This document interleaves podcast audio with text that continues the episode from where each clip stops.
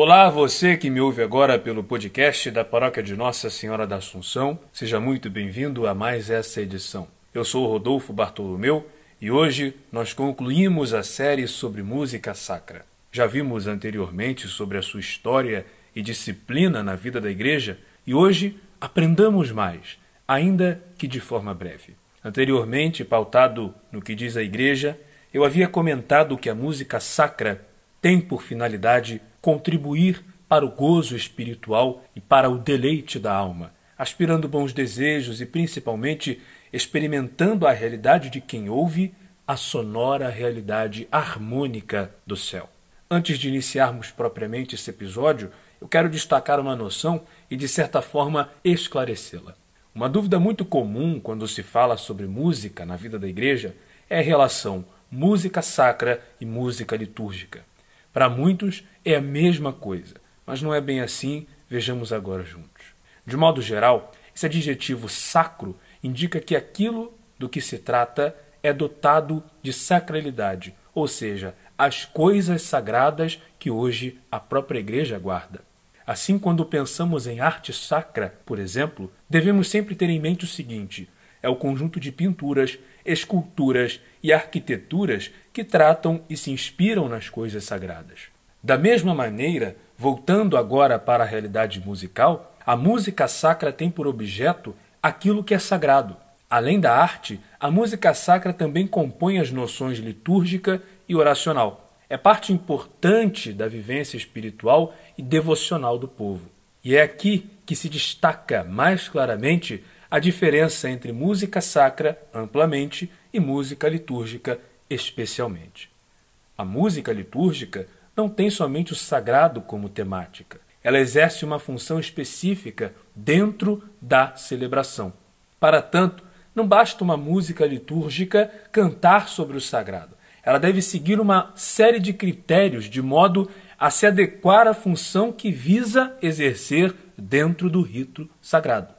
Cantos como Glória, o Santo, Cordeiro de Deus são exemplos clássicos de músicas que precisam necessariamente acompanhar uma fórmula verbal fixa, do contrário, não seriam adequadas para o uso litúrgico.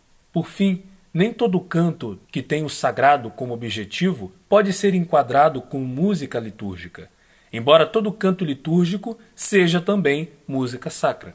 Então, para a liturgia, não basta que os cantos tenham sua temática religiosa, é preciso ainda atender uma série de critérios muito específicos, como letra, melodia, forma de execução, tempo, etc. Agora, falando mais propriamente sobre a música sacra, ainda que a música sacra seja um termo muito usado, tanto em tratados e textos reconhecidos pela Igreja, ou em artigos e livros de história que versam sobre música, dúvidas surgiram quanto à terminologia, generalização, conceituação da música no dia de hoje. Alguns conhecedores religiosos da música sacra estabelecem suas principais qualidades, aquelas que devem estar presentes para que se defina uma canção como de natureza sagrada.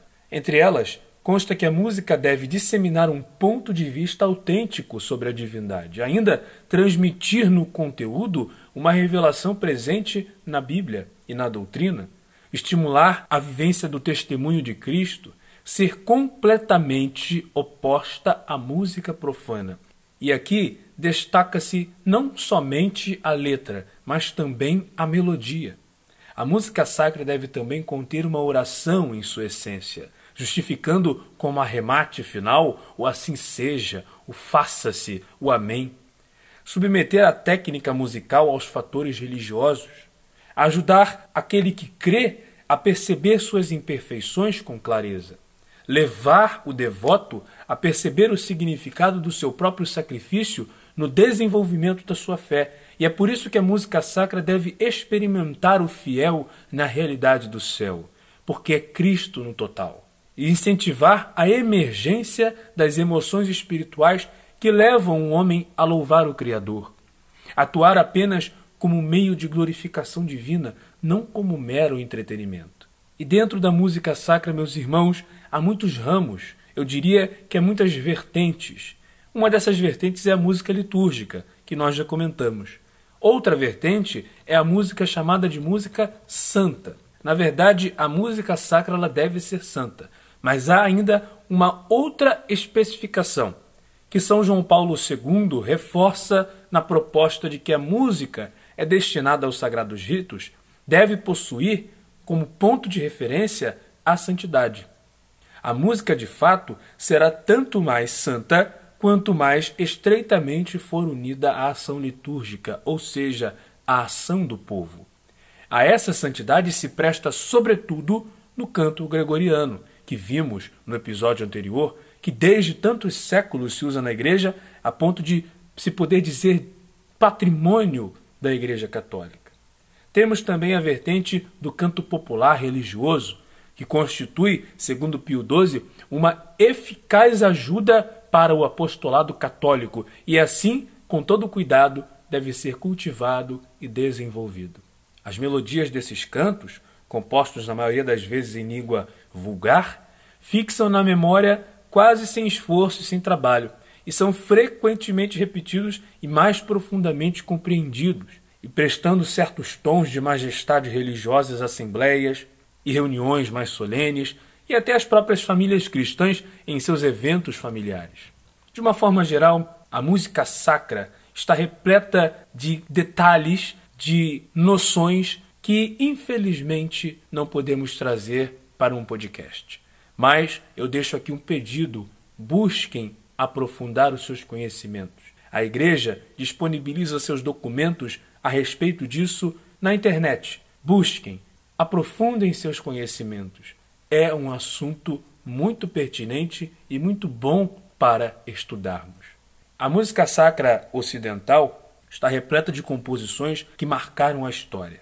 Desde o período medieval, com a monodia litúrgica do primeiro milênio, passando pela arte antiga, arte nova, renascimento, barroco, clássico e assim por diante nos séculos XIX, XX e XXI, a música sacra tem seu lugar não somente dentro das igrejas, mas também nas salas de concerto. Temos uma composição muito conhecida, que é a composição de Handel, Messia, composta em 1741, a obra que é dividida em 51 movimentos agrupados em três partes, o trecho mais conhecido é o Aleluia, muito tocado em eventos, principalmente durante o tempo da Páscoa.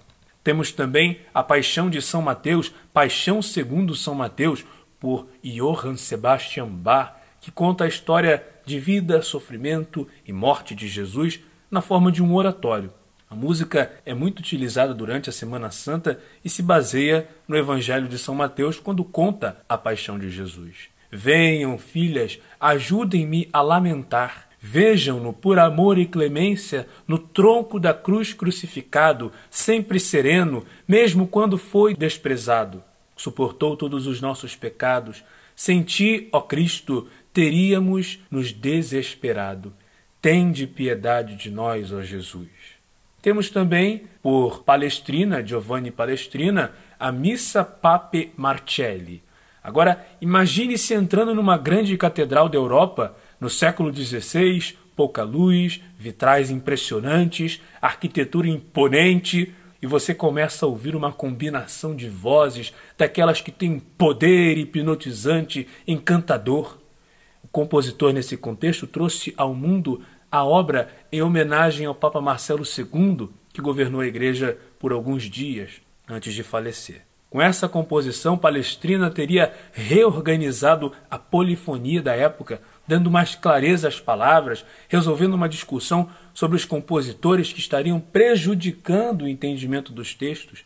Vejam como a música sacra evolui aos poucos. Dessa peça histórica da missa do Papa Marcelo se destaca o Kyrie, que significa Senhor, tende piedade de nós. Também temos a composição do Salve Regina, um canto gregoriano, e agora voltamos alguns séculos, visitamos o canto gregoriano, ou o cantochão, como é conhecido. Sua melodia está muito próxima da fala, da reza, e, portanto, da explícita compreensão do texto. Por isso que diz-se que o canto gregoriano é o canto oficial da Igreja Católica. Dentre eles está Salve Regina, a mais importante melodia dedicada a Maria, que traz em seu texto um pouco da expressão da piedade medieval. Salve, Rainha, Mãe de misericórdia, vida, doçura e esperança nossa, salve, ó clemente, ó piedosa, ó doce Virgem Maria. Enfim, meus caros, a música sacra, a música santa, a música sagrada, além de uma expressão artística, é um elemento da igreja que deve nos fazer experimentar aquilo que um dia, possivelmente, com a graça de Deus e com as nossas boas ações, iremos experimentar no céu. Por aqui eu encerro essa série e desde já agradeço sua audiência. Espero que tenha sido proveitoso, esclarecedor, ainda que de forma tão breve e superficial. Que enfim sirva de inspiração a você para não deixar de estudar e aprender mais sobre a sua igreja, seus tantos aspectos a respeito da arte, da vida em sociedade, etc. Deus esteja sempre conosco. Um abraço e até a próxima oportunidade.